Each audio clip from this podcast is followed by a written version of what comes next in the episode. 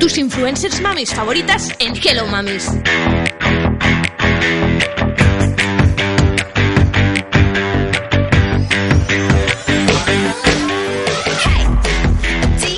Es martes 26 de marzo de 2019 y aquí estamos de vuelta. Bienvenidas a todas las que estáis aquí y a todas las que nos estáis escuchando. Qué largos se nos han hecho estos meses sin todas vosotras, chicas. Esto es Hello Mamis.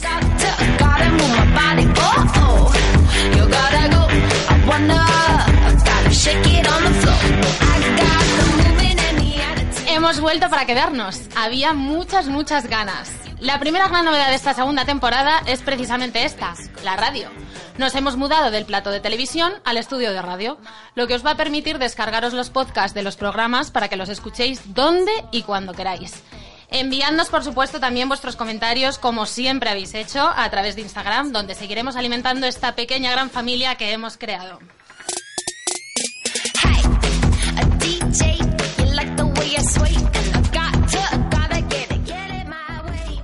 Comenzar andadura en este nuevo formato nos entusiasma porque creemos que va a sacar lo mejor de nosotras, pero también de vosotras, ¿eh? No os voy a engañar, hay muchos nervios por aquí, pero al mismo tiempo unas ganas enormes de poner ya las manos en la masa y empezar a disfrutar de esta increíble aventura en vuestra compañía. Otra novedad soy yo misma, me estreno en el programa. Y no os voy a engañar, hay un poquito de miedito, para qué deciros. Pero sed indulgentes conmigo, chicas, que nos conocemos y soy la novata, ¿eh?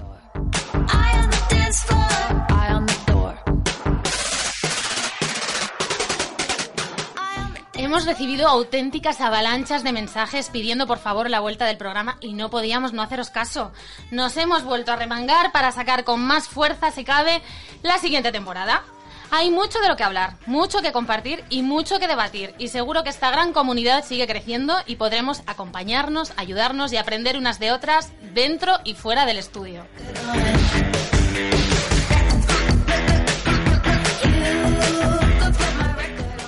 Hoy en esta mesa me acompañan, como no podía ser de otra manera, una madre molona. ¿Qué tal, Isa? ¿Cómo estás? Muy buenas.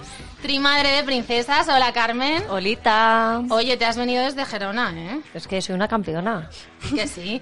Noemi misma. Hola, Noé. Qué gusto verte. Hola, buenas. Y Lidia Bedman. ¿Qué tal, Lidia? Muy bien. Hola a todas. Vosotras no vais a ser las únicas en este programa, ¿eh? Y es que tendremos también conexión con nuestra super corresponsal desde el paraíso, Marilyn's Closet, que nos hablará desde Tenerife y a la que daremos paso en unos minutos. Y no podía faltar, por supuesto, la flamante ganadora del premio Madre Esfera de este año al mejor blog de embarazo y crianza, Carmen Osorio, del blog No Soy una Drama Mamá.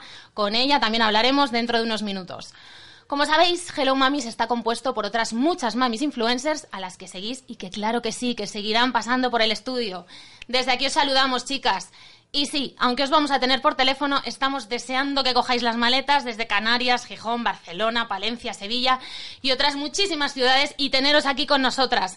Bienvenidas a todas. Esto es Hello Mamis, un programa protagonizado por influencers donde juntas vamos a hablar de maternidad, belleza, moda y lifestyle. Yo soy Teresa Pérez, comenzamos. Hello Mamis, el programa de las mamis influencers. Bueno, chicas, ya estamos aquí. ¿Cómo estáis? ¿Qué tal el reencuentro? Ay, con unas ganas tremendas. Muy emocionante, muy emocionante. ¿No os pasa como a mí? Que es escuchar esta musiquilla y os entra una cosilla por el cuerpo, que yo qué sé. Porque mira que sudamos, ¿eh? En la primera temporada sudamos y bailamos. ¿Bailasteis? Mogollón. Bailamos mucho, ¿eh? Verdad, ¿eh? Una, y, Tenía- una y otra vez. Una y otra Y vez. repite, y mira la cámara, y cómete la cámara, y vuelve a bailar, y así una y otra vez, sí, sí. Pon cara. Pero bueno, ¿qué os parece este nuevo formato?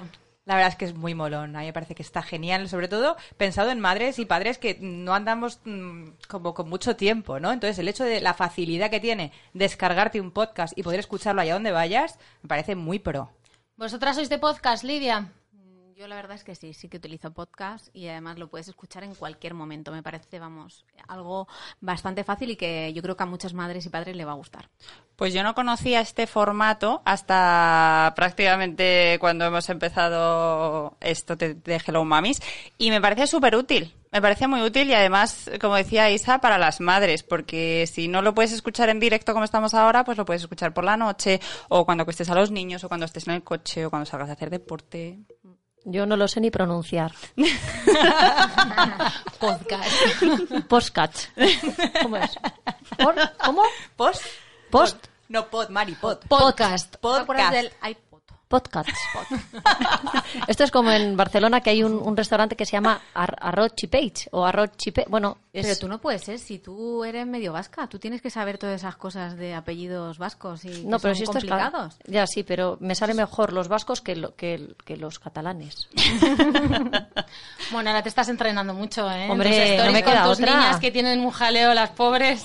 Ya, ya no saben ni... Me empiezan a contar y me cambian el inglés. Amá, te voy a cantar una canción en euskera. Y me canta el Happy Birthday. Y digo, hija, esto no, esto no es.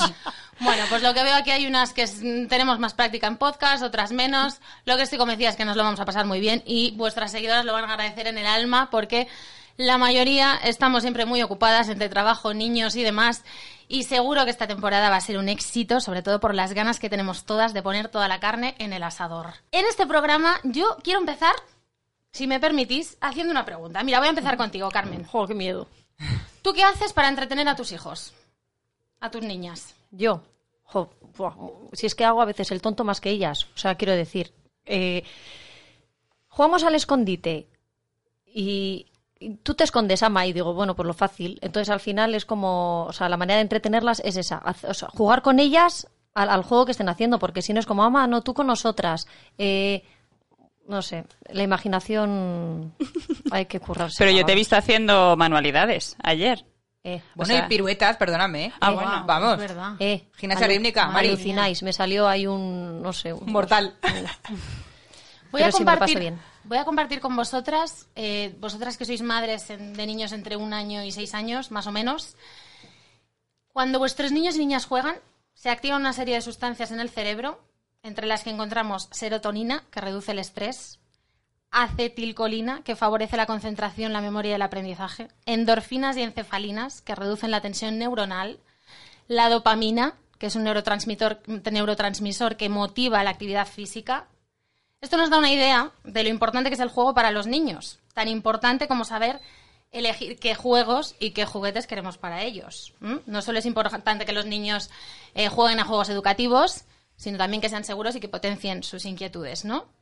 Pues bien, los más pequeños de la casa, Isa, no sé si, tú, si tus hijos lo serán, son ahora unos auténticos nativos digitales, ¿o no? Pues mira, yo te voy a decir, según mi experiencia, ya van tres hijos, ¿vale? Cuando tuve a la primera, es verdad que tirábamos mucho, mucho, mucho de cantajuegos. Oye, cantajuegos para arriba, cantajuegos para abajo. Aquello era una locura. Y yo le cogí tanta manía que al segundo ya no le puse los cantajuegos. Entonces yo he reducido el nivel de pantallas casi por supervivencia pura y dura. La mini, ¿vale? Mi tercera, que tiene un año, mm, solamente ve el cantajuegos cuando se lo enchufan los abuelos. Pocas veces. ¿sabes? Y se vuelve loca. Es decir, yo me he dado cuenta que a mayor número de hijos, menos necesidad tienes de entretenerles, porque ellos solos juegan un montón, con lo cual... Pero yo creo que es porque yo, por ejemplo, que tengo tres niñas, yo, yo no tengo tabletas para todas.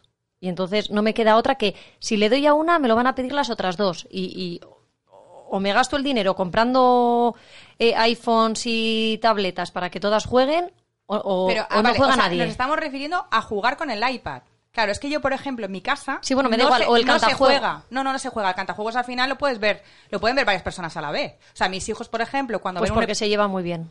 Sí, bueno, porque no, las no, no, mías no, son no. de eh, me escondo y tú no lo miras. no, a- hay que compartir. Porque practicamos la disciplina positiva en casa, Mari. ¿Y entonces qué pasa?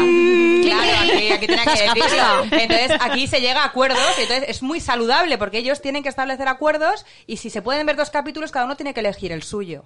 Entonces es muy buena herramienta para que ellos mismos, claro, ahora me escribirá alguna morona y me dirá, mira mis hijos, cómo se comparten, ahí sacándose el ojo con una cuchara. No es eso.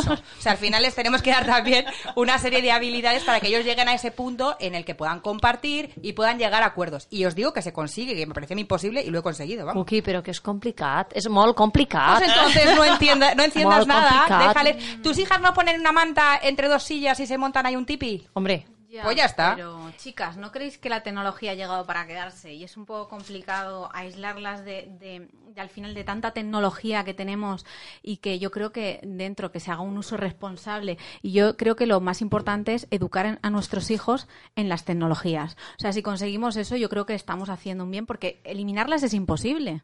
¿No? ¿No creéis? Porque, vale, sí, pero- van a hacer casitas, de- van a jugar, van, pero también tienen ahí las, las tecnologías. Yo creo que el- el- eliminarlas, es verdad que dicen, por ejemplo, que antes de los tres años, que es malo. O sea, las pantallas son malos para los niños, para el nivel psicomotor, para un montón de cosas, y el impacto, el apego. Hay muchas cosas que dicen, "Ah, menores de tres años no.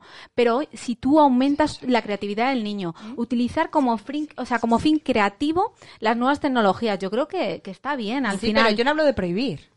O sea, yo hablo de hacer, es decir, de establecer una serie de tiempos para eso. Igual que tienen tiempo para hacer otras cosas, tiene que haber un tiempo limitado. No se puede enchufar a un niño yo una creo tele que y lo, olvidarte. lo ideal, ¿no veis que a lo mejor hay niños que a lo mejor están comiendo y viendo la tablet? Ahí es donde yo veo que el uso mm, posiblemente a lo mejor no sea lo más responsable ponerte a, a que mientras come ve el niño la, la tablet, ¿no? O sea, tiene que... Es que yo creo que poner- Lidia va un poco por ahí, porque yo creo que al final, eh, ¿no creéis que esto merma un poco lo que es la sensibilidad o no sé, son, no sé si es la palabra se dice así, sensibili no, sí, la sensibilidad de los niños a nivel sensorial? Claro, es que tú enciendes un aparato y automáticamente, no en todos los casos, pero sí en el caso de dibujos animados, cosas que no les hagan pensar, al final ellos se desconectan. Yo siempre les, les pongo ese ejemplo a los niños. Digo, mira, cuando tú estás viendo los dibujos, tu cerebro deja de funcionar, hija. Pero es que se desconectan hasta de comer. pues ese es O el sea, tema. porque yo le pongo una tablet y las niñas no saben ni lo que están comiendo. O sea, es como...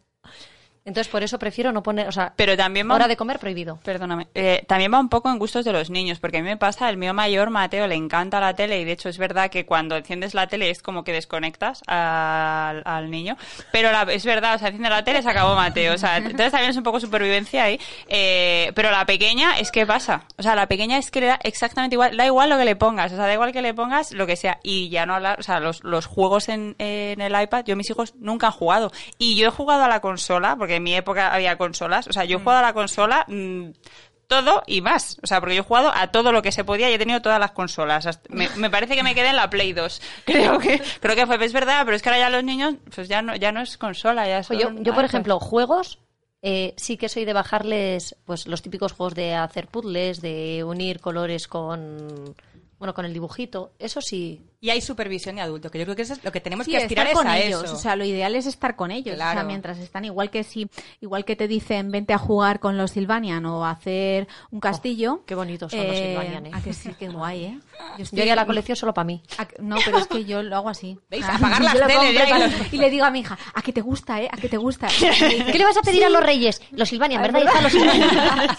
Pues mira, ahora que has dicho tú lo de apagar la tele, eh, una compañera mía, Maite, del blog Amar es el motor, me ha comentado hoy, justamente me decía, pues hija, yo mis niñas con un palo, un barreño, una lata, una cacerola, un tupper, unas pinzas para tender la ropa, se divierten a veces mucho más que con, que con cualquier juguete electrónico. No sé vosotras qué pensáis. Ay, un barreño, un Bueno, barreño. no, Y el Dale a cesto de Valentina. pinzas. fregona. El Dale a Valentina. fregona. A Valentina una fregona y vamos. Te hace un apaño Y tanto, y con el mocho ahí el Oh, mediano mío ya está. todo el día. Sí. El cesto de las pinzas, o sea, es como el too much. O sea, da igual los juguetes que haya de moda, no sé qué tal. Tú dejar un cesto de las pinzas a Manuela. O sea, y ya ahí sí que ahí sí que consigues aplacarla. O sea, ahí sí que consigues por lo menos 10 minutines de. Prueba con el mortero, les flipa el mortero. No sé qué tiene el Ah. mortero, que es lo más. La madera. El- en el cole, yo esto lo descubrí a raíz de que los niños fueron al cole. ah, Estaba lo del cesto de los tesoros. Y el cesto de los tesoros no es otra cosa que mm, eh, esto, los diferentes utensilios que hay por. Exactamente. O Sí. sea, hay coco, hay las paletas de madera y tal. Un poco lo, lo que decía Teresa, ¿eh? Además hay un riesgo de adicción, ¿no? Con el tema de las pantallas. Hombre, ¿no lo tienes tú con las pantallas? Muchísimo. Pues y ya está. Y vosotras como estás en el parque que o estás en tal o estás eh, cenando y de pronto llega el mensaje y es que lo miras. Entonces tienes que ponerte, yo creo que límites, ¿no? El- Yo, yo he tomado la, o sea, yo soy de las que recibo un mensaje por WhatsApp y me sentía con la obligación de tengo que, que responderlo, ¿sabes? Es como, pues cogí y me quité, no que me desinstalé el WhatsApp, pero sí que no puse para, para no recibir las notificaciones y en el momento que yo quisiera contestar me meto y veo lo que he recibido, porque si no era como... Yo soy la peor de los WhatsApp. Mis amigas ya saben que no contesto y que me llaman directamente. es que no puede ser, a mí se me van, te lo juro, se me van acumulando. Y yo digo, ya llega un límite que digo, guau, menuda bola que tengo aquí, ¿sabes? Los privados de Instagram ya ni te cuento. En plan, un resumen, ¿me hacéis un resumen? Entras, 234 mensajes. Bueno, de hecho, yo me he propuesto a mí misma ya, en cuanto cojo a los niños del colegio y hasta que les llevo a dormir, intento no tocar el teléfono móvil. Porque os voy a decir una cosa, todo lo que queremos enseñar y enseñar a los niños, si los niños aprenden por imitación, Mm. es decir, ¿qué ejemplo les estamos dando si estamos todo el día con una prolongación de nuestro brazo que es el teléfono móvil? Ujú. Lo que pasa que es Nos complicado para los padres trabajadores ahora, ¿no? Y en vuestro caso, como decía, más siendo influencer, que os ven todo el día con el teléfono delante, trabajando con él, es más complicado establecer el límite, ¿no? Pero fijaros, decía el propio Steve Jobs, hablando del tema de las pantallas, decía, en la escala entre los caramelos y el crack, esto está más cerca del crack. Imaginaos. Es muy heavy, ¿eh? Y hablando de esto, eh, el otro día leí en un artículo en un periódico de tirada nacional, decía, en Silicon Valley, que es justo el epicentro de la economía digital, proliferan colegios sin tabletas y sin ordenadores. Es más, las niñeras de los niños tienen contratos por medio de los cuales, en los cuales aparece que no pueden tener teléfonos móviles. Pero eso no es un riesgo de- mayor en el sentido de que tú ya no estás educando a tu hijo en las nuevas tecnologías y puede ser aún peor porque es como que le, claro, al final es como que la sociedad eh, de pronto es como si estuvieras ahí Es que le aislado estás en un dejando pueblo. atrás, le Sí, estás dejando exacto. atrás al Sí. final. O sea, tampoco puedes... A ver, el juego libre está claro que es lo mejor que hay para nuestros hijos, en plan, porque al final están con otros niños, la empatía, la amistad, pero claro, vamos a decir que, que, que no puedes aislar a un niño de las tecnologías, es que es imposible, o sea... Y que además, cuando luego vayan al cole, yo en este, en este momento que estoy en búsqueda de coles, me pasa eso, que los que, eh, los que más me gustan eh, enseñan con tablets. Entonces, claro, o sea... eh, Las pizarras eso estas es. nuevas. Las pizarras son digitales. Claro. Entonces, o sea, yo creo que también hay que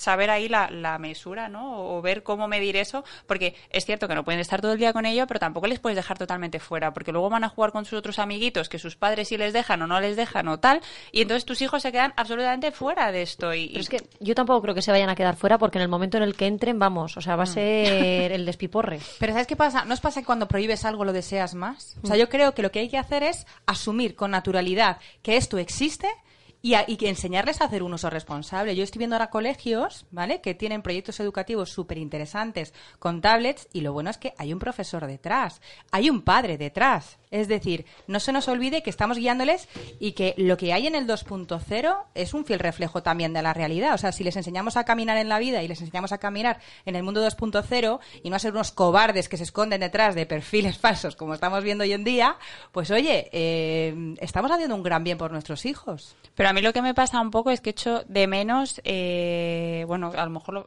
a lo mejor lo queréis comentar luego un, más- un poco más adelante, pero bueno, yo me avanzo y si luego lo queréis comentar me lo decís. ¿No os pasa que eh, con las nuevas tecnologías es como que pierdes un poco la nostalgia? Yo recuerdo, o sea, eh, sigo con la nostalgia de las consolas, pero es que yo baja, yo fotos, recuerdo las bajar al barrio a jugar al fútbol, a jugar a liebre, al escondite, a mil cosas y es verdad que mis padres me supervisaban, ¿no? Pero, pero me daba miedo eh, que al final mis hijos se críen en casa y mira que yo intento todas las tardes llevarles al parque, todas las tardes que estén con niños, que, que hagan cosas que en su vida recuerden de, de, de estar en la calle. Yo mi recuerdo es estar en la calle. Claro, por las pero por ejemplo, si tú trabajas en un área de oficina, imaginemos, ¿no? En el colegio están trabajando con una tablet dentro de sus asignaturas, no todo el rato, pero están haciendo y sacando el mayor partido de eso. En el momento en el que salen del colegio, no creo que tampoco les apetezca mucho seguir con la tablet. Es decir, es como Bueno. cuando tú sales de. Yo, O sí, por yo el que he trabajado- enganche, ¿no? Sí, pero el Pero enganche, mira, pero hay que evitar, yo creo que hay que evitar eso, los tiempos que no son de tablet o que Claro. no son de, o sea, si se está comiendo lo del tema de la cena, o sea, Sí. evitar ese tipo, yo creo que lo los horarios, ¿no? Pero no porque estés cinco minutos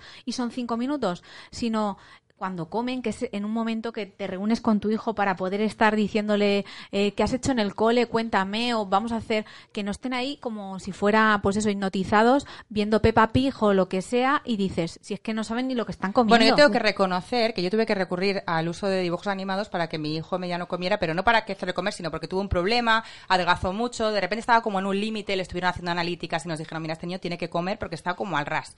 Y eso fue como hace un año así. ¿Qué pasó? Que nosotros empezamos a tirar de tele, de tele quiero decir, de la tablet con los dibujos animados, por supuesto, nada de YouTube, mm, app de estas de clan, no sé qué, no sé cuántos. Bueno, el caso es que se aficionaron a ver la tele juntos, ¿no? Viendo, eh, viendo la tele, viendo- comiendo, perdón. Entonces, ¿qué ha ocurrido? Que he querido parar esto, no había No. forma humana y entonces hemos llegado a un acuerdo. Resulta que por las mañanas como además por las mañanas se encarga marido, les enchufaba los dibujos y no había manera, llegaban tarde siempre. Entonces un día nos juntamos toda la familia y hablo de niños de 3 años y 6 años. Y dijimos, vamos a ver, ¿cómo podemos solucionar esto? Y entonces mis hijos, mis hijos llegaron a la conclusión de, bueno, pues si nos, si nos vestimos antes, desayunamos antes y hacemos todo rápido, nos sobra un tiempo en el que podemos ver la tele y dije, pues perfecto, el tiempo lo vais a poner vosotros, en la medida en la que seáis rápidos a la hora de desayunar, de vestiros, de lavaros los dientes, estéis listos. Bueno, no sabéis cómo ha funcionado. De hecho, hay veces que terminan, les sobra media hora. Cookie, a ti siempre te funciona todo. Bueno, es que es increíble. Ya vendrás a un taller, ya me lo contarás. Bueno, les sobra tiempo mía. y en lugar de poner la tablet, se ponen a jugar, a pintar y digo, no me puedo creer, os lo juro, ¿eh? Es Pues que yo pon- para llegar pronto o les pongo la tele por la mañana o no llegan. O sea, no llegan porque necesito a alguien que distraiga mientras a- cojo a uno, mientras visto al otro, mientras tal. O sea, yo en ese, yo necesito la, yo por la mañana necesito las teles. O sea, vamos, como es. O sea, es que no, no sabría vivir hace Honestidad. 70 años, no. O sea, bueno, no sé cómo lo harían. Hubiera sobrevivido. te- tendrías más La hijos. clave yo creo que, claro, claro, la clave yo creo que es eso, el control y el equilibrio de- del uso. De todas formas, esto que comentabas, Isa, está muy Yo también bien porque tengo- fomentas la autonomía en el niño, ¿no? Que sea capaz él de organizarse. Ellos apagan cuando se ha terminado, porque nosotros llegamos a acuerdos de, por número de capítulos, no por tiempo. El tiempo es un error, ¿vale? Con el tema de los dibujos, porque es como si a ti te quitan tus di- tu serie en mitad de la serie. Claro. Y dices, me cago en la leche, pues no. Lo que haces es llegar a ellos con un acuerdo, bueno, y te lo prometo que lo apagan. Y si se les olvida y dices, ¿qué teníamos que hacer cuando acababa el capítulo? Pumba, y lo apagan. Así que... Yo quiero decir una cosa. Y es que yo, por ejemplo, me he criado toda mi vida en un camping. Y eso se nota. Y que al final, el, Es que, es que la frase entera, me he criado en un camping y eso se nota, o sea, es que te he Pues visualizado. Es claro. que sí. Que a lo que voy, nosotros no utilizamos, o sea, jugábamos a polis y cacos, eso sí, rompíamos eh, los vientos de las caravanas, de los, pero lo pasábamos muy bien. Es que eso era divertido. Era muy divertido. Sí. Y entonces, eh, no utilizabas, o sea, no, no tenía, tampoco existía lo que, lo que hay hoy en día, pero es que pasabas la mayoría del tiempo en la calle jugando. Eso Solo ibas a la caravana a por tu es. bocadillo de tortilla, eso sí, tortilla todos los días, mamá. todos los días. A por el bocadillo de tortilla y, y- y te ibas a jugar. Mm. Y lo pasábamos en grande. O sea, y para mí fueron los mejores años de mi vida. Ya que lo recuerdas con muchísima nostalgia. ¿Cómo que y que te encantaría y que te encantaría que tu hija fuera, fuera- o sea, se criaran así. Hombre, es que yo me quiero ir de casa. Claro, o sea, yo eh, llevo tres veranos de camping. Ah. que llevo, llevo los tres últimos veranos que me voy con las niñas de camping. Y mucha gente me escribe, me dice, Carmen, ¿a qué camping fuiste tú el año pasado? A este. Y me dicen, o sea, ha sido la primera vez que nos íbamos de camping y lo hemos pasado súper bien. Pues ¿sabes qué dice mi amiga María Soto? Dice que en los centros de salud ahora vas y no hay nada de sangre. ¿Cómo te quedas? Dices, claro, si es que antes jugábamos en la calle, nos caíamos, nos hacíamos heridas y ahora los niños no tienen heridas ni tienen nada, ni brechas. es así. Bueno, pues vamos a pasar del camping a la playa, porque yo creo que quiero que participe en esta conversación tan entretenida que estamos teniendo nuestra querida Marilyn's Closet, Marianela, no sé si estás por ahí, desde Tenerife. ¿Nos oyes, Marianela? Están intentando contactar con ella. Es que como es una hora antes, a lo mejor ella lo escucha esto. Está comiendo. A lo, a lo mejor la Está pillamos en el baño. comiendo. Está la pillamos comiendo. comiendo. Yo, mientras, mientras que Marianela se conecta y habla con nosotras, quiero preguntaros una, una cosa. ¿Vosotras participáis en el juego con vuestros hijos? Que eso también es muy yo importante. mucho. Mucho, mucho. O sea, yo soy de las que hago voces. O sea, yo luego, si me, me viera, o sea, sería la más ridícula de todo. No me gustaría. Te que queremos ver, Lidia. Pero Sí, yo no, lo nece- esto jamás lo me estoy graba- no, no, necesitando. nunca lo grabaría, pero yo soy de las que hago el mono. O sea, Cookie, pero, pero, eso, siempre eso que es no guay me que, vea que- que tus seguidoras también lo veamos. No, no, no. Yo tengo, yo tengo, no, no. Pero soy de las que además hago voces, me encanta bailar con mis hijos, me encanta meterme en el papel. Ahora que no te ven, ya un haz alguna Silva- voz, un venga. Silvanian. No, no. Pero es así, a mí me encanta. No serás una de que- esas que está escondida detrás de los vídeos de YouTube ahí. Que aquí está Peppa Pig. No, no, no, no. No, no, helada, helada de no sé. helada de- La- como la de los huevos, ¿no? La voz esa que se te mete ahí, Dios. No, no, no. Creo que tenemos a Marianela. Marianela, ¿estás por ahí? ¿Estás? A ver, ¿me ¿Estás? oyes? ¡Hombre! ¡Me oyes? Hola. ¡Ole! Aquí ¿Qué te tal? tenemos. ¿Cómo estás? ¿Qué tal? Muy bien, pero es que no se callan, de verdad. Todo el rato me dejan entrar a una, de verdad. Sí, hija, nos hemos rodeado de cotorras y yo otra más. Marianela, ¿tú, Sola aquí en mi casa. ¿tú participas en el juego con tus hijos? ¿Tú juegas con Mira, yo ellos? intento que sí. Yo intento que sí. Yo estoy muy orgullosa de una cosa y es que Arturo fue un niño que eh, mientras fue pequeñito, pues la verdad que nunca estuvo delante de una pantalla. Tenía la suerte también de que mis padres muchas tardes estuvieran con él, lo llevaban al parque, al skate park. Era un niño que llegaba lleno de tierra de arriba a abajo y era algo de lo que yo pues me sentía muy orgullosa, la verdad. O sea, a mí esto me encantaba. Tengo que decir que con Victoria esto no pasa, eh, pero bueno, Victoria también pasa un poco de la tele. Y como decía mucho por ahí, para mí, o sería imposible el quitarles de, de la tele por completo, porque para mí es como una liberación para poder vestirme antes de salir al cole, eh, para poder entretener a uno lo que he visto al otro, eh, lo que sea. Lo que sí es verdad que llegó un momento en el que me pareció eh, como que estábamos abusando un poco, ¿no? Y pues como decía Isa por ahí, empecé a poner eh, eh, no tiempo, porque al principio era, bueno, pues venga, hasta que este, el minutero esté aquí, eh, vemos los dibujos, pero ya no, ahora lo hacemos como dice Isa por capítulo, que es mucho más inteligente, porque es verdad que cuando el minutero llegaba al 10 y el capítulo estaba por la mitad, mm, se armaba aquí la de San Quintín y al final no habíamos conseguido nada.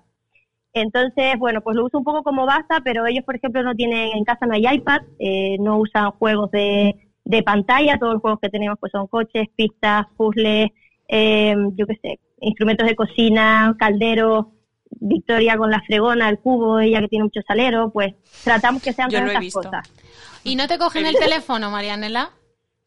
Sí, sí que me cogen el teléfono, pero sí entienden eh, que el teléfono es mío. O sea, en- yo digo, bueno, el teléfono ahora no tiene batería, ahora no se puede usar, eh, o lo que sea para poder salir. O sea, no, no se los doy como una excusa. Yo que sé, Victoria muchas veces lo ve y dice, eh, mami, la guagua, ¿no? Que quiere ver unos dibujos en los que sale, pues, eso, una guagua, un autobús para que me entiendan allá en la península. Eh, entonces eh, me lo pide y evidentemente pues si no es momento de ponérselo no, pero a lo mejor eh, pues si es otro momento en el que está media media bobita o lo que sea, le digo venga uno y ya está, ¿vale? Y me dice sí, sí, uno solo y veo un capítulo de lo que sea, que son a lo mejor pues tres, cuatro minutos porque realmente es una canción o algo así y luego se lo quito. Pero no, no me discuten mucho, la verdad, si les digo que no hay teléfono, no hay teléfono y ya está. Tengo un poco esa suerte. Es que os voy a decir que el 25% de los niños de 10 años usa teléfono móvil. El 25%. Uf. Y el 92% a los 14. Pero es que a los 11 años el 45, o sea, eh, prácticamente la mitad de niños de 11 años ya tiene teléfono móvil. Claro, Menudo pero es peligro. que menudo peligro, porque cuando Ya. yo tenía 14 tenía teléfono, pero solo podía llamar y mensajes de para, oye mamá, que estoy aquí, ¿no? Sí, para tus contactos del claro, móvil. pero no, No, para usar el uso de las Y tecnologías, costaban, no hay y costaban internet. 25 pesetas cada mensaje. ¿Qué dices, te- pes- Claro, cuando ¿Pesetas? te lo pensabas, ¿eh? Peset- Cuando ibas a mandar el mensaje te lo pesetas pensabas, ¿a que todavía. sí? Marianela, una Perdón. pregunta. ¿Qué opinas tú? Y aquí, chicas, pero la lanzo primero para Marianela. ¿Qué opinas tú de, de usar el juguete como una herramienta para castigar o para premiar a los niños? Ay, yo en eso soy tan mala, yo tengo que poner una ISA en mi casa. Ven Tengo que conmigo, darle a, a la disciplina positiva, Mari, porque de verdad que es que yo me, yo, la verdad es que me examino mucho, pero es que tengo un temperamento que le digo, ya está, cojo todos los coches y los tiro a la basura. soy muy así. O sea, reconozco que soy muy así, luego digo, no, no, o sea, tengo que cambiar el chip, venga, trato de hablar con él, pero de verdad que me puede el primer instinto de Arturo, voy a coger una bolsa de basura y lo voy a meter todo aquí, como no lo recojas ahora mismo. Pero- Y- y es Pero y con esa voz. Sí, sí, Porque- me vuelvo muy loca, me vuelvo muy loca, Mari. Pásame el libro, por favor, lo necesito. Te digo una cosa, eso es un clásico, ¿eh? lo, de, lo de voy a tirar los productos a la, a la basura. Hombre, yo también lo he dicho, ¿eh? Hombre, Pero es que, si no tiene. dicho, es que eso viene en el carnet de madre. Claro o sea, o lo dices vamos. o no eres madre. Yo he dejado de decirlo, Pero- pero, pero- me ha costado lo suyo, ¿eh? Te lo digo. Claro, pero, pero es que hay que cambiar el chip, pero Sí. yo entiendo que, o sea, yo, yo reconozco que sí que uso mucho el, "Ve, pues te quito esto, y no, o sea, no, no tiene que ser así, yo lo sé.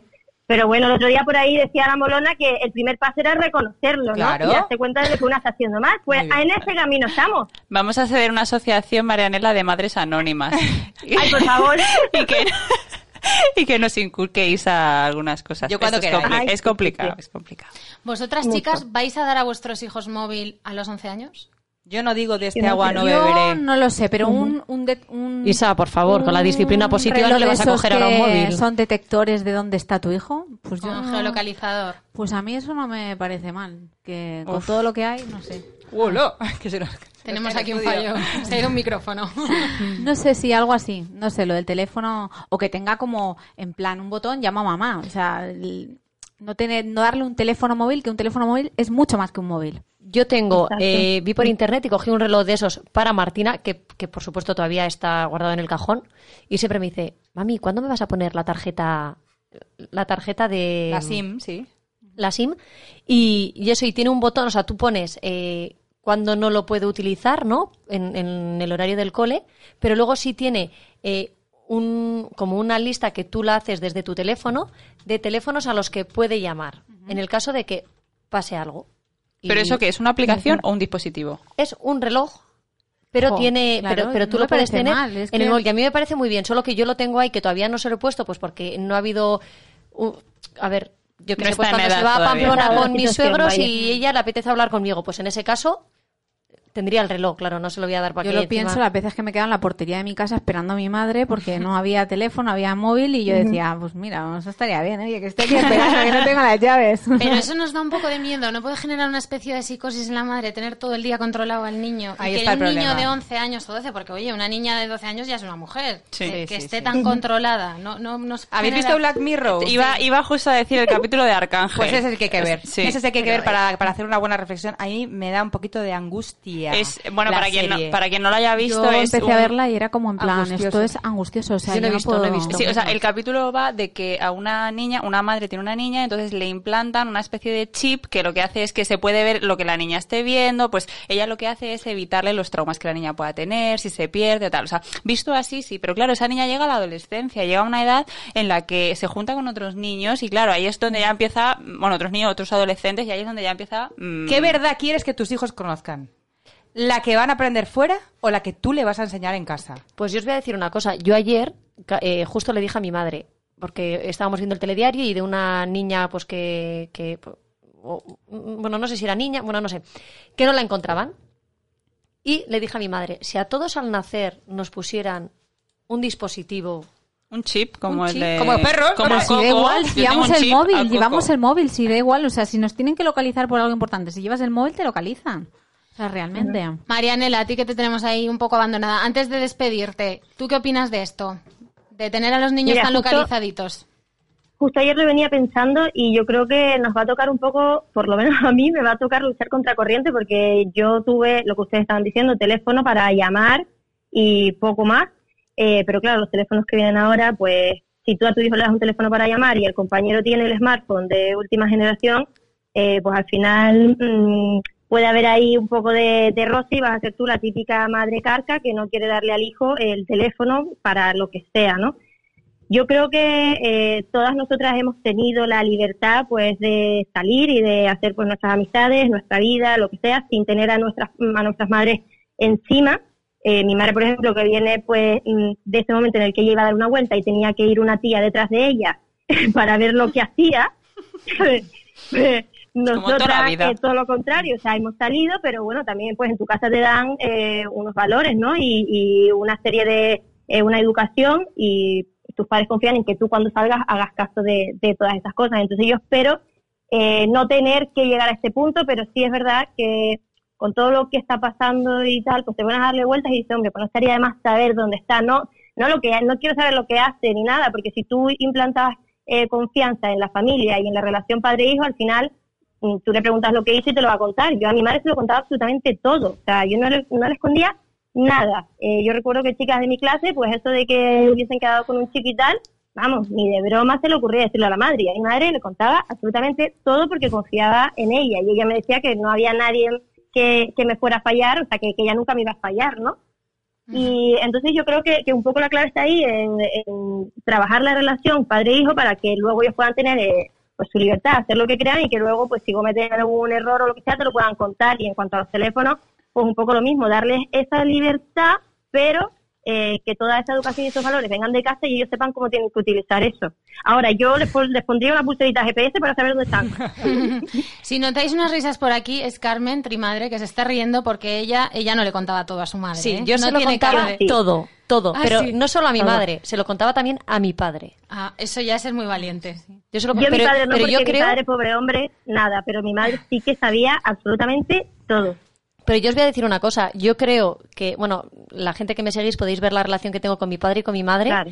y que la relación que tengo con ellos es gracias a todo lo que, o sea, a, a la confianza que siempre he tenido yo- Claro. yo, en ellos y ellos en mí. O sea, el, el- yo, por ejemplo, eh, salía por ahí y mi madre no, no necesitaba ni decirme a qué hora tengo que llegar, ni porque yo iba a estar a una hora prudente para que mi madre no se preocupara. Claro. Por ejemplo, mi hermano era lo contrario, no era del que apagaba el teléfono. Entonces ya era diferente. ¿Tu Claro. hermano? Mi hermano, mi hermano, sí. La clave está, como siempre, en la educación y en que haya una buena comunicación padre-hijo, eso por supuesto. Oye, Marianela, Sí. muchísimas gracias por haber intervenido en el programa. Esperamos Nada, verte aquí, ustedes. aquí al ladito, Sí. en el próximo o en los próximos. Un besito Te muy mandamos un beso fuerte. Un beso fuerte. Besitos. Adiós. Chao. Besitos.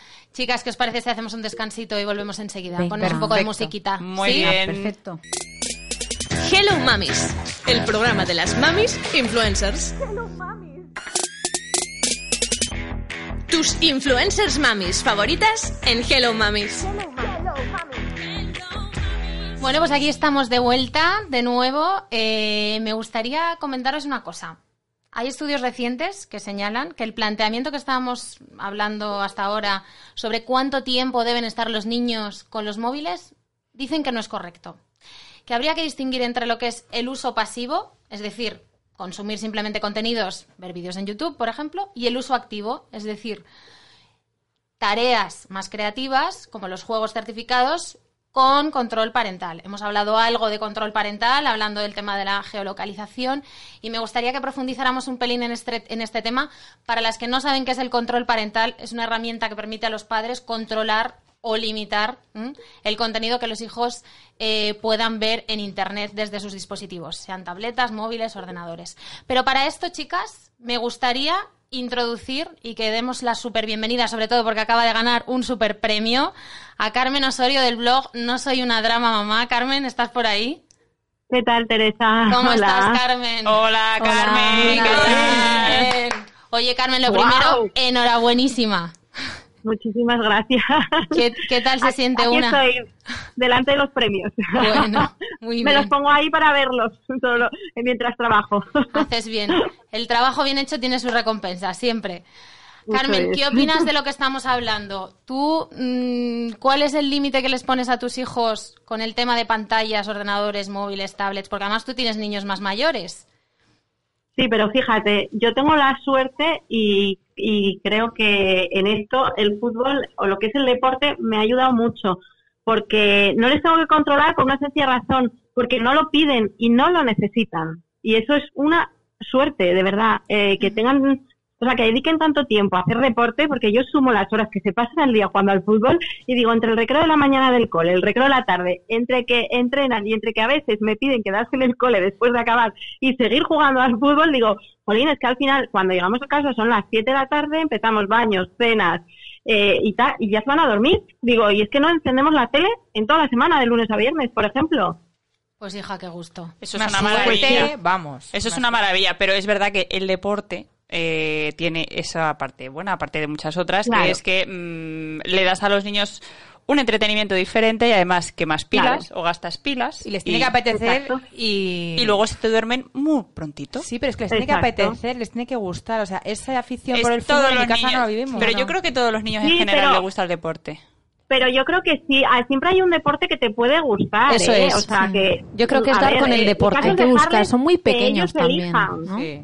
Es que la mía, por ejemplo, va a danza y es que es como una tortura. De repente, de lo cansada que está, viene del colegio y dice, ahora danza, no me apetece nada. Y mira que le gusta bailar, es decir, a ella le encanta, pero que es que no, que no es como el fútbol, que es como un- una cosa en equipo. O sea, es que es distinto, yo lo veo Es diferente. Pues Martina, con gimnasia artística es, o sea, para alucinar. Y entrena cuatro días a la semana, Guau, de ostras. cinco y media a ocho. Qué guay. Pero eso una es muy pro ya. sí. No, no, pues viene a casa y se pone a dar volteretas. Claro, pero tú has conseguido que tu hija, o sea, has conseguido que, que, que le guste, o sea, que ella está ahí súper motivada. No, eh, es Dar que- con el clavo de, de esa es. disciplina o ese ejercicio. Pero o sea, fíjate, yo creo que es dar con, ya no hablo solo de deporte, ¿eh? también puede ser eh, música, o sea, a- dar con la actividad afición, que a ellos les guste mucho, que quieran dedicar mucho tiempo a eso. Por ejemplo, Gabriela ahora últimamente no hace más que pintar, chica, está en modo Velázquez y es entrar por la puerta de casa y tengo que pelearme con él para que vaya al baño porque se pone a pintar como un loco y, y le gusta muchísimo el fútbol. Mientras canta villancicos. Ojo. Exacto, mientras canta villancicos o Eva María o lo que sea, ¿sabes? Pero también te yo creo que que todos los- pedir, ¿no? Claro, es no, que no tienes- tenéis todos los niños- Hmm. Todos los niños tienen un tienen un hobby. Es, es que, o sea, estoy convencida de eso. A mí no me gustaba el deporte de niña, pero por ejemplo, escribir es que me fascinaba, o sea, me fascinaba. Y luego otra cosa que comentasteis antes, que os estuve escuchando, eh, que decíais que, que, lo- que no les podíamos tener al margen de la tecnología. Yo me paro a pensar que nosotras vivimos sin tecnología y nos hemos adaptado a ella súper rápido y sin ningún problema y sin prácticamente que nadie nos enseñase. Es decir, que si durante los primeros años de vida ellos viven al margen de la tecnología, no va a pasar nada, porque además la tecnología avanza tan rápido que hoy en día es Instagram, pero es que dentro de cinco años, cuando ellos tengan un móvil, igual Instagram no existe. No sé si me explico. Sí, sí, totalmente. Sí, de hecho, Entonces- dicen que la tecnología, en la edad a la que das la tecnología a tus hijos, la, la marca el fabricante. Porque dicen que hay juguetes para bebés, juguetes electrónicos. Pero entonces, ¿qué pasa? Que no enciendes la tele. Pero es que el niño los nace juguetes y, y tiras la electrónicos tele a la para basura. niños pequeños, a mí me parece un poco porque lo- mm, tú ves ahí a, mucho, a lo mejor un chisme que es de los 1 a los 3 años y luego tu hija empieza a utilizarlo a los 5. Sí, sí, O totalmente. sea, eso de las edades de los juguetes es, Es un muy poco- relativo. sí. Bueno, yo ahora he descubierto una aplicación móvil para practicar matemáticas, pero de forma divertida. Y mi hija está súper enganchada. Pero también sé que igual que está enganchada, mañana deja de estarlo. Es decir, tampoco puedes estar obligando y estando ahí. Y fíjate que este es un uso bueno de las tecnologías. Pero, joder, ya me gustaría a mí que mis hijos jugaran al fútbol. Pero es que. no. Mira, yoga. Cuando me han visto a mí hacer yoga en casa, sí que me han pedido, y bueno, te partes de risa, porque claro, lo hacen a su manera. Y, y sí que es verdad. Pero claro, ese punto de engancharse, mira que lo he intentado con danza y no lo he conseguido tampoco. También Mira, es que no es todo el mundo mejor sabe. también hay que ver la forma, ¿no? De, de, de, de que ellos, a ver, por ejemplo, ellos prefieren jugar un partido que entrenar entre Claro, semana, porque claro. claro. es mucho, motiva más un partido, ¿no? Eh, pero, pero es verdad que, que es una cosa que les gusta, entonces entrenar, aunque sea un poco más dirigido y haya un entrenador que te diga lo que hacer, este ejercicio, el otro, no sé qué, pero les gusta, entonces no les no les cuesta. Es verdad que luego llega el fin de semana y lo que les apetece es jugar un partido a su aire con, con los de la urbanización o nos vamos a un merendero y ahí en un prado con, ¿sabes? O sea, que es que realmente el otro día eh, que yo estuve en Madrid, mi marido me dijo, mira, eh, se durmieron todos en el coche porque es que después de cada uno jugar su respectivo partido de fútbol, nos fuimos a un merendero, se juntaron con niños que no conocen de nada y se tiraron tres horas de reloj jugando al fútbol. Y digo, Carmen, Carmen. o sea, yo alucino. Y una pregunta, Dime. tú que eres de Gijón y ahí, pues llueve bastante. Cuando llueve y no pueden jugar al fútbol, ¿qué haces? Es que, mira, primero no llueve tanto como No, que va. Que yo he veraneado toda mi vida en Cantabria y allí llueve, vamos, día sí, día también. Hombre, no, casa, de, verdad, o sea, y aquí la última vez que llovió, mm, no sé decirte, o sea, yo, esa- Bueno, yo este llevo saliendo está a siendo correr. excepcional. Está siendo excepcional, vale, pero vamos a imaginarnos Pero- otros años. Que tú siempre has sido la mujer no, del tiempo. A ver, a ver, los- tú date cuenta que eh, eh, cuando vives en un sitio donde se supone que habitualmente llueve, que es verdad que cada vez llueve menos, pero nosotros no suspendemos eh, las fiestas de fin de curso, o sea, vivimos adaptados a eso, ni las bodas, ni... En Alicante o sea, se todo lo suspende. hacemos- En. Bilbao no, porque- en Bilbao no. Porque sí, efectivamente, mucha gente dice, no, es que llueve en no sé dónde, llueve en Andalucía, llueve en no sé qué, y estamos pensando en suspender la fiesta de fin de curso, o la comunión, o el no sé qué, o no sé cuál. Nosotros siempre que tenemos un plan ya contamos con la posibilidad de que llueva, ¿sabes? Entonces nos adaptamos enseguida. Eh, Sí que que se es más llover, normal pues, que llueva que no. Hay que Claro. mojarse más. Eso es la conclusión. Exacto, exacto. Hombre, a mí no me gusta salir a correr con lluvia, prefiero con sol, pero como sé que puede llover, mm, me hago la idea y digo, pues mira, chicos, ni tan mal, ¿no? Que te empieza a llover mientras corres. Pues, Mejor con lluvia, Cookie. Correr con lluvia. No, no, yo no salgo a correr con lluvia. Ni con lluvia ni con sol, ¿no? Pero si te casas con lluvia, ¿eh? Sí, pero eso porque llegó, pero... Claro, Coño, no si puedes cambiar la fecha de una no. boda. y los partidos de fútbol, imagínate, en el norte, que hay tanta afición al fútbol, eh, los partidos de fútbol no se suspenden por lluvia. Es que sigue habiendo partidos de fútbol y es a lo que, a lo que nos acostumbramos, ¿sabes? O sea, que es una cuestión de mentalidad también. Sois muy duros, Carmen, en el norte. Sois muy duros. Eso, eso es verdad, ¿eh? Porque digo, mira, los niños no han tomado un antibiótico en su vida, Estáis ninguno de los de Digo, esto es por el clima. Oye, chicas, voy, voy a cambiar de tema y no quiero que te vayas, Carmen, quiero que te quedes también para que nos cuentes tu opinión. Ya no quiero hablar tanto del soporte, que hemos estado hablando ahora, sino del contenido. Es verdad que las pantallas han formado parte de, de nuestro entretenimiento, de hecho las primeras películas de Disney son de los años 30, pero ¿estamos seguros de lo que hacemos cuando ponemos a nuestros hijos delante de ciertas películas como Marvel, que lo está acaparando todo ahora, y Disney? ¿Confiamos en los valores que transmiten este tipo de contenidos?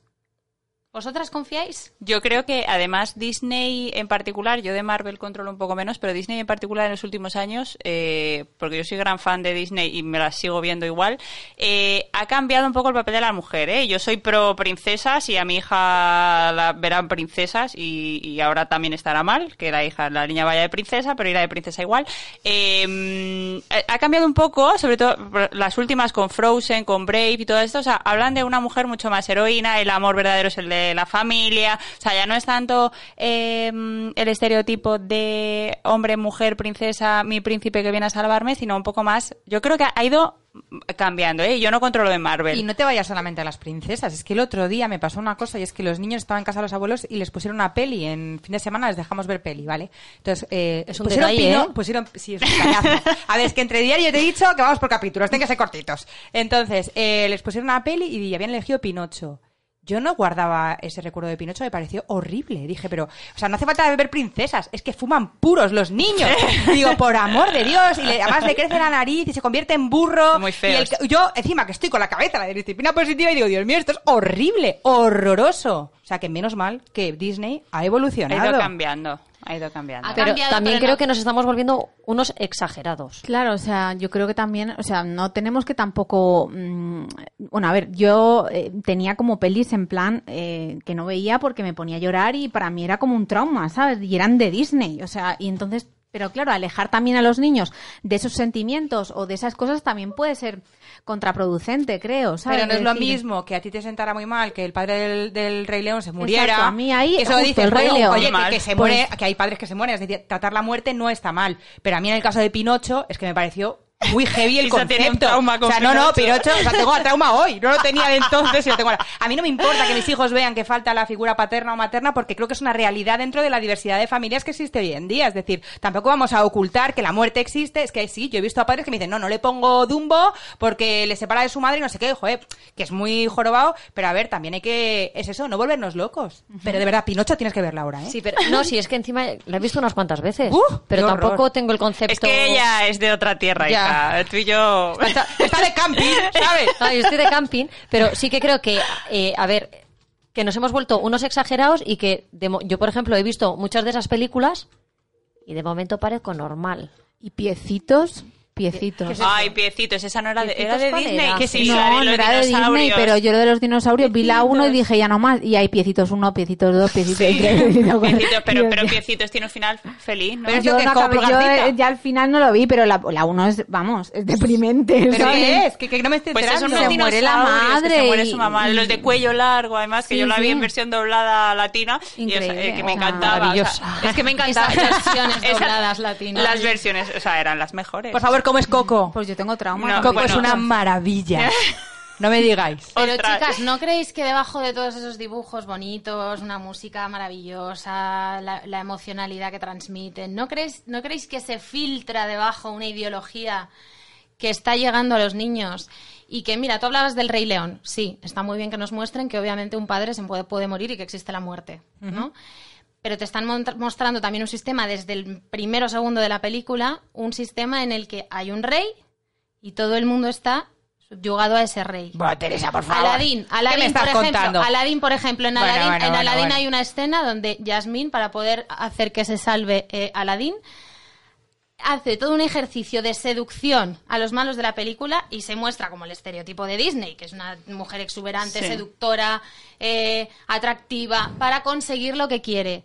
Eso es lo que se le está transmitiendo a los niños, que para conseguir lo que quiere tienes que pasar por ahí. Que por eso hemos dicho que ha habido La una bella, evolución. la bella El que para empezar se llama Bella, eso para empezar, Sí. se llama Bella. Oye, La que yo conozco una termina- bella también, ¿eh? Se termina enamorando Conozco de una bella y no tiene trauma por llamarse bella. se termina enamorando Hombre, de una faltaría más que tenga un- la está, que está abusando, que está abusando de ella, que la está tratando mal, que está tratando mal a su padre, que la tiene encarcelada. Se termina enamorando de la bestia, síndrome de Estocolmo puro y duro. Que era mi película favorita, ¿eh? Madre mía, mi película Teresa. favorita. Yo menos, mira, de estoy de acuerdo contigo, diablo. excepto con el Rey León. O sea, eh, que haber un sistema organizado, madre del amor hermoso. Llámale presidente si quieres en vez de rey. ¿O te parecería bien que viviéramos en anarquía? Yo no conocía esta faceta tuya. ¿eh, ¿No os Teresa? parece- no os parece- Estoy muy preocupada, muy preocupada. Es que como sé que ninguna lo vais a decir, lo tengo que decir yo. Ay, Dios mío. Aquí tiene que haber representación de todo. Bueno, bueno. ¿No os parece que las que las protagonistas de toda la serie, y que yo soy muy fa- que yo he sido muy fan de Disney, ¿eh? que a mí me mira mi película Que favorita sepas era El Rey León y La Bella y la Bestia. Que se me acaba de caer La un mía mito también. con Aladdin que me encanta y además la van a sacar como en versión de personas ahora. O sea, creo que no voy a poder ir a verla. ¿No os parece que todas las protagonistas femeninas tienen esa cosa grácil, dependiente, que necesita que las salven? Pero ya, Carmen, claro. Carmen, no, pero mira, Carmen, tú que estás en Elsa, en- en Elsa Gijón. es, vamos, Elsa lo peta, Elsa lo- vamos. exactamente, hace ¿Y lo que Brave? me da la gana. Y Brave igual, Mérida es la caña. o Bueno, sea. mi hija hace tiro con arco gracias a Brave. Y flipas tú, ¿eh? Cómo las pega ahí, vamos. Carmen, te tenemos olvidada, ¿estás por ahí? es que justo dijiste lo de dijiste lo de lo de lo de Aladdin y recuerdo también al mono haciendo las suyas para, ¿sabes? Para entretener a, a otros. O sea que no era solo ella, sino también el mono. Y el mono, el mono que hacía. Explotación animal. Porque Yasmín se ponía. de- os invito a que veáis esa escena. No sé si está en YouTube. Sí, lo sé, lo sé. Y le da un No, no, beso y no, todo, sí, que le da mucho asco, sí. pone cara de asco. Yo la, o sea, la estoy visualizando. Yasmín de rojo, además. Sí, que no, la no, queda no, muy me bien. acuerdo, pero que el, con la coleta que el mono arriba en también- vez de abajo. El mono Sí, también sí, ayudó a la. Me sé hasta los diálogos. Oye, ya, pero. Carmen, Carmen, tú que tienes tres niños, ¿ellos son de Marvel? Estamos hablando mucho No. de Disney. La verdad es que no. Vale, aquí no tenemos No, representación fíjate de es que todo. Nos falta Jenny, nos ha faltado todo- Jenny con que- Dylan. No. No, han visto el, el Rey León y eh, eh, es que han visto muy pocas películas. Coco les encanta, Coco, Coco les, les encantó y además vino en un momento que en mi casa les hacía falta, ¿no? Un poco entender lo de, lo de la muerte y tal. Y mm, es verdad que han cambiado en Disney, han cambiado. mucho. Y eso es, eso es muy bueno, eso es muy bueno. Lo que pasa que sí que es verdad que hay que ver hasta dónde tenemos que ser políticamente correctos, Claro. ¿no? Porque, porque es lo que decía ahora Isabel en plan de broma de, de maltrato animal, o sea, quiero decir que hay que ser un poquito más naturales y tampoco pasarnos, ¿no? De la, de la cuenta, que todo es un poco más Y hay que entender también que las parece. películas en su contexto. Es decir, tú no ves una película, pero ya no de dibujos, cualquier película de los años 30, 40, Claro. 50. O sea, hay una evolución No, y- que, re- que refleja cómo era la sociedad Y el de humor, entonces. Martes y 13 ahora mismo, eh, vamos, es que no, no les dejarían. eh, decir, no tiene ni televisión. Bueno, pues es verdad. Pues yo me sigo Mira, riendo. yo me reí- loco. Yo me reí mucho, me reí mucho con martes y 13 y, y la verdad, y vi muchas películas de Disney y he sido siempre súper independiente, o sea, no creo que me haya marcado negativamente, Sí. pero eso no quiere decir que eh, esté de acuerdo en que el papel de la mujer eh, vaya cambiando en todo, ¿no? En el cine, en dibujos, en, en absolutamente todo, Pero ¿no? es que refleja, claro. es lo que digo, refleja la sociedad. O sea, pero es yo decir, creo- Exacto. Yo creo que nos hemos vuelto unos exagerados y que al final estamos analizando constantemente todo. O sea, has- hasta lo mínimo, de lo mínimo podemos sacar algo. Totalmente. Y al final es que nos volvemos, que es que no puedes... A ir ahí a hay que rascar. Claro, es que al final no puedes de hacer nada. Menos con Pinocho.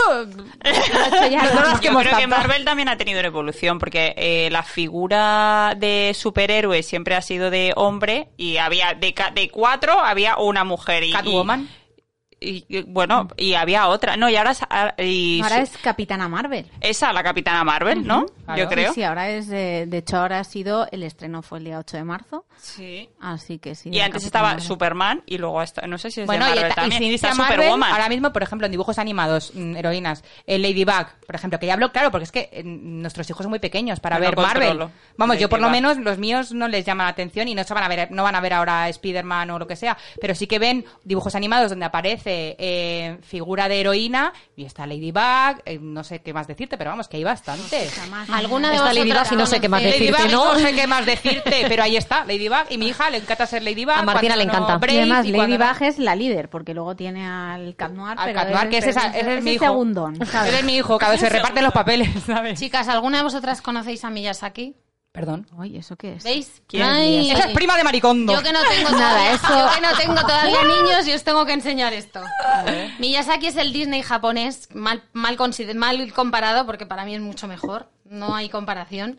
Y es, es sus películas, en sus películas, sí, os invito a que, a que las veáis, y no solo, no solo para vuestros niños, también para vosotras, transmiten valores como la ambigüedad, la sutileza, la independencia, la apreciación de la riqueza natural. No hay buenos ni malos, hay elementos, hay viento, hay agua, hay fuego. Pues esto es muy intenso. Mari. Además de una calidad Yo- cinematográfica yo muy no lo pillaría. buena. Os lo recomiendo, mí me chicas. gusta. Os lo recomiendo. ¿Cómo a mí si me lo explicas llama? después de verlo me parece Miyazaki, pelis como Chihiro, que no sé si os Ah, sonará vale, que ganó un Totoro- Oscar, Totoro Totoro, de Poño, ella, vale, Nikki. vale. Os invito, os invito a que lo, a que lo- de sashimi, verdad, os sushi, invito a que lo veáis. Me parece que es un, me parece que es un gran cineasta. Además es una persona eh, que, incluso no hace los guiones, escribe directamente los storyboards. Y si veis películas de este tipo, por ejemplo Nikki, Nikki es una niña que, que- que en un momento de su vida tiene que aprender a, a valerse por sí misma y te enseñan el- ese proceso de maduración en la mujer a coger cierta autonomía, a separarte de tus padres y a lanzarte al mundo, ¿no? Pero ¿Y qué- desde pero una para qué edad perspectiva con esto? mucha humildad. Claro, y esto no es para, ¿Para qué mayores o... Esto es para todos los desde, de- de- desde los dos años, vamos. O sea, la puede ver cualquier niño. También dentro de toda la, de toda la, de todas las películas que ha hecho este señor, hay algunas que son un poco más eh, apropiadas para ciertas edades que otras, ya es que os informéis, pero os aseguro ¿Y no crees que... que ahí también está la ideología de la que hablabas antes? Os invito a que la veáis. Lo dejo ahí. Lo dejo ahí. No está esa ideología porque no está. No son princesas guapísimas ni tienen que acudir a estrategias de provocación y seducción. Son niñas. De hecho, hay, la prota de una de ellas de una película, El Castillo Ambula- Ambulante, es una niña que es fea. Y de hecho tiene complejo de fea. O sea, está muy bien, de verdad. Ay, o sea, os animo a que orejas lo de mariposa. El viaje de Chihiro también es de él. El viaje de Chihiro es de él. Carmen, ¿tú conoces a Miyazaki? Eh, no me suena de nada. Tampoco, vamos. pues también te Pero invito es de la zona películas norte. sí, pero es de la zona norte no. de Asturias, Carmen. un poquito más lejos. Bueno, chicas, creo que ha llegado el momento de hacer un, un último descanso porque ya a la vuelta nos quedará nada el, del tirón final que, que- que os va a gustar. Carmen, te tenemos que despedir con muchísima pena, pero creo que estamos agotando ya el tiempo. Te agradezco muchísimo que hayas estado con nosotras. Chicas, Gracias a ti. se están aquí riendo todas, están haciéndose fotos, es lo que tienes en en la, en la cabeza Yo creo que se están riendo de Por mí. favor, el postureo, el postureo. Ahora te paso la foto de Trimadre para que la veas, Carmen. Carmen, un beso muy grande, que vaya muy bien y de nuevo enhorabuena. Besitos. Gracias. Un beso enorme, Carmen. Chao. Hello Mamis, el programa de las mamis influencers. Tus influencers mamis favoritas en Hello Mamis. Pues ya estamos aquí de vuelta. Decía ahora Lidia en el descansito que se le estaba haciendo muy corto. Yo no sé si, si- si te has quedado con ganas de decir algo sobre, sobre Disney, sobre Marvel, lo que estábamos comentando. Pues no, la verdad es que ahí ese tema ya lo tenemos un poco cerrado, pero hay más temas para hablar y yo creo que es que se me quedaba corto porque decía una hora, es que esto como que me gusta, quiero más. Sí, se hace no, no, corto. nos quedas con, Sí, con un ganas de más. Es Sí. muy buena señal, chicas. Esperemos que a las que nos están oyendo ahí detrás les pase lo mismo. Y sobre todo porque llega uno de los momentos más esperados en Hello Mamis. Y es que hemos estado recopilando preguntas de la primera temporada, claro, porque este es el primer capítulo o primer programa de la segunda. Y os hemos traído alguna de ellas, algunas de ellas, ¿vale? Empezamos por ti, Carmen. Dime. Te, Dime. dice- te dicen, estoy embarazada y estamos pensando en adoptar un perro. ¿Hay algún peligro en que el cachorro haga algo al bebé? No, me parece, o sea, a ver, eh, tienes que vigilarlo, no dejes que se tumbe encima, pero, pero creo que es que, que a todos nos viene bien, nos viene bien tener un, un, un perrito en nuestra vida. Yo tendría la casa llena si no fuera porque me echan. Bueno, además es que tú tienes una que yo a mí se me, me- me- se me va el corazón cada vez que veo a Kenia. ¿Es una indirecta para alguien? sí, es una indirecta.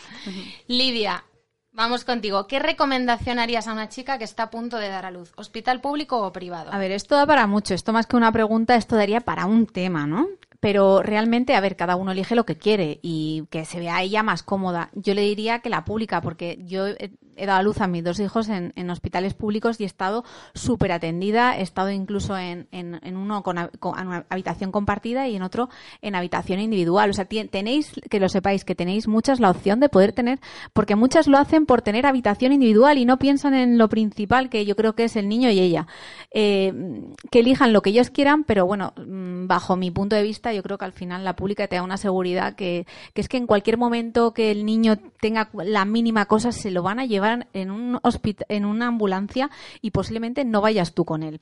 Entonces, tener esa seguridad de que mm, no pasa nada, o sea, que van a tener un, un- una UCI de neonatos, eh, mirad eso, mirad eh, donde vayáis, vayáis a estar, no por la comodidad, sino por la seguridad del niño y de la madre. Pues mira, me- además me parece bien lo que has dicho de que da para un tema y si os parece lo vamos a dejar para el siguiente o siguientes programas como tema de Yo creo que estaría muy bien, incluso con Paula, porque ahí podemos ver de todo, o sea, dónde se hacen más cesáreas, dónde mm, hacen más partos naturales, el parto, mm, en dónde se hacen más partos respetados, que hay mucha gente que a lo mejor se va a la privada porque quiere hacer un parto respetado y tal, y es que en la pública tiene la opción también, o sea, hay, hay hospitales, no todos estarán acondicionados, pero hay algunos que son la bomba, o sea, que están intentando hacer lo máximo posible para, para que esa mujer tenga un parto de lo más respetable y, y que, y que yo creo que la seguridad, eso, mirar, chicas, la seguridad. Pues Paula de Baby Sweet, para el próximo programa te invitamos a que vengas a informarnos y a debatir con nosotras. Isa, vamos Dígame. contigo, un tema un poco peliagudo. A ver. Te dicen, tengo una hija de nueve años que está empezando a desarrollar el pecho y viene todos los días a casa llorando porque en el colegio recibe todo tipo de insultos por ello. ¿Qué harías en mi caso? No sé cómo actuar. Pobrecita mía. Mira, en primer lugar, yo le diría que empatía al máximo.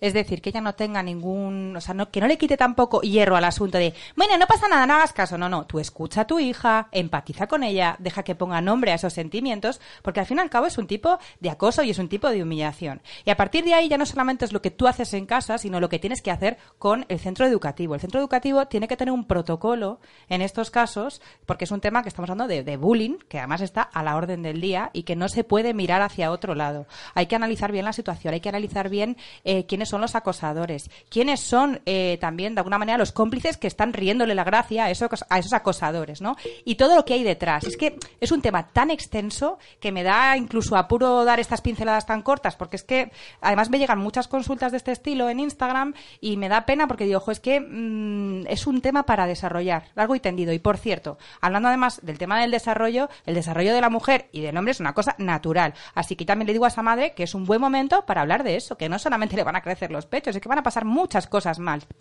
Es decir, es algo natural, que hay que hablarlo con naturalidad y el tema del acoso ya va por otro lado. Es decir, ahí sí que tendríamos que tomar cartas en el asunto y establecer comunicación con el centro educativo. Pues mira, nos lo guardamos también como tema, si te parece, para poder extendernos mucho más en el próximo próximos programas. Y terminamos con Noemí. Hola Noemí, sé que estás preparando, sé que estás preparándote para la maratón de Madrid. ¿Qué rutina de deporte sigues diariamente? Cuéntanos. Aunque he de decir, y me voy a chivar, que lleva algún día sin entrenar, que nos ha contado antes. Iba a comer una hamburguesa. es que necesito grasa que quemar. Pues, eh, a ver, para... Te dejo la mía. yo tengo una poca también, ¿eh? ¿eh? A ver, pues para preparar una maratón, eh, hay gente que piensa que lo que tienes que hacer es ponerte a correr y ya está, ¿no? Y aguantar y tal. Eh, yo me he dado cuenta que, que preparar una maratón es mucho más que todo eso, ¿no? Eh, lo primero de todo es preparar, yo creo, la cabeza, pensar que vas a estar corriendo al menos cuatro horas y eso asimilarlo y si te ves con fuerzas de ello, empezar a entrenar. Sobre todo entrenar eh, mucho las piernas, tener piernas que aguanten corriendo todo ese tiempo y eh, correr por una cosa que se llama pulsaciones, que son las pulsaciones del corazón. Hay que entrenar el corazón.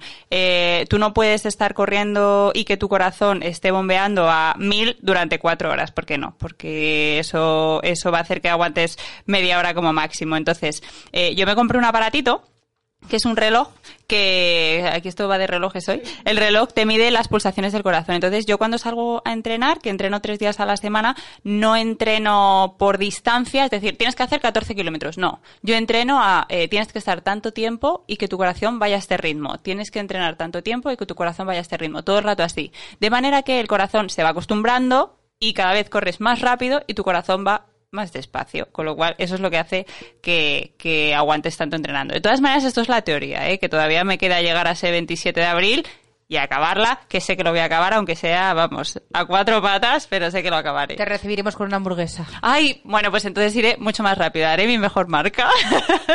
A mí me tienes que explicar tu truco, porque a mí es que lo de correr me parece un rollo, no puedo con ello. Soy de las tuyas, sí. Sí, ¿no?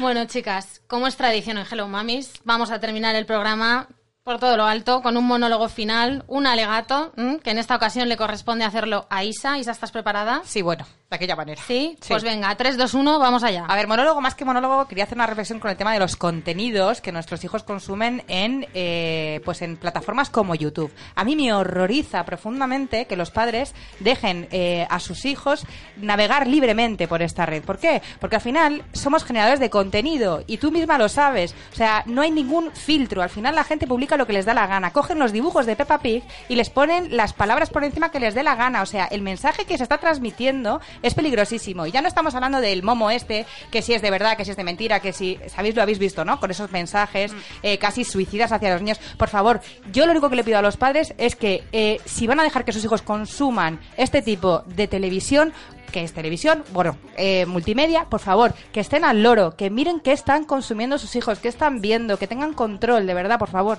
porque es que es peligrosísimo. Así que ya sabemos que todo con equilibrio, con eh, un poquito de sentido común, se puede hacer sin ningún tipo de problema. Pues hasta aquí el primer programa de esta segunda temporada. Esperamos que hayáis disfrutado igual que lo hemos hecho nosotras, ¿verdad, chicas? Y que os vayáis con más ganas. No olvidéis mandarnos comentarios, preguntas, sugerencias, las que creáis oportunas a través de nuestra página web o redes sociales y que nos ayuden a mejorar este programa porque al final va de eso. Ya sabéis que esto es tan vuestro como nuestro. Sin vosotras nada tendría sentido. Que se os sienta al otro lado, por favor. Prometemos haceros caso y daros respuesta en los siguientes programas. Nos encontraremos de nuevo en unos días.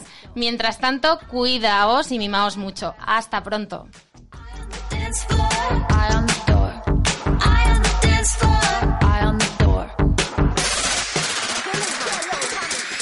Hello Mamis es un programa de Belleville Agency, Harold Entertainment y XL Kids Radio. Hello,